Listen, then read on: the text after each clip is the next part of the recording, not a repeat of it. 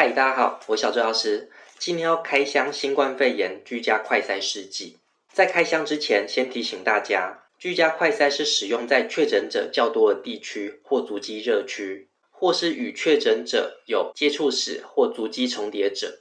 如果是在低盛行率的状况之下使用居家快筛，可能会造成大量的伪阳性，造成医疗资源的浪费。另外，在病毒量低。或处于发病晚期的患者使用居家快筛，可能会有伪阴性的问题。大家对于新冠肺炎裁剪的印象就是从鼻咽裁剪，所以会像这个图，棉签插入约半颗头的深度，那是因为鼻咽的淋巴组织比较多，所以病毒量也比较多。但是这个裁剪深度对于民众在居家裁剪会有难度，所以居家快筛试剂大部分是采鼻腔裁剪。深度约鼻孔进去二点五公分，二点五公分大概有多深？就像这样子。嗨，大家好，我是用专业说白话、讲重点、不废话的小周药师。你正在收看小周药师聊长照，所以其实不用担心买回来不敢测。如果想要了解快塞的原理，可以参考上面这支影片。快塞会用到四个东西，第一个是筛检的卡夹，第二个是萃取液。第三个是无菌的裁剪棒，第四个是垃圾袋。第一个步骤呢，就是先洗手。大家洗手要确实至少要二十秒。那首先，我们先拆开这个卡夹，确定它是在保存期限以内。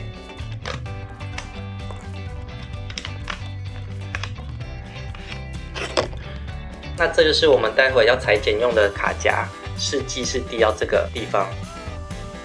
第二个步骤呢，就是拆开无菌的棉签，头往后仰七十度，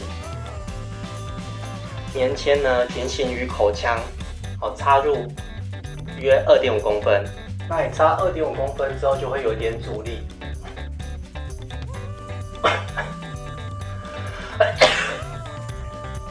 靠着鼻腔以画圆的方式旋转至少五圈。那另外一边也要，这是从鼻腔的深度。那我现在要示范一次，什么是从鼻咽的深度？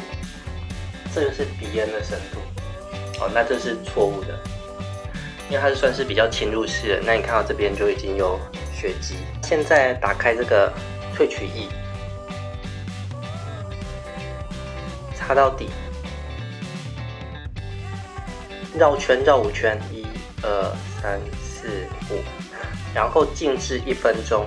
现在要把裁剪棒拿出来，你还是要沿着管壁大概绕三到五圈，稍微有点用力，让裁剪棒的萃取液尽量可以留在试剂里。盖上这个滴管的头，然后滴入三滴。正常呢会在十五分钟之内就会有结果。现在测完之后，你可以看到就是只有一条线。好，那表示是阴性。最后筛检结果，你一定要看到这条 C 线，代表你卡夹使用正确。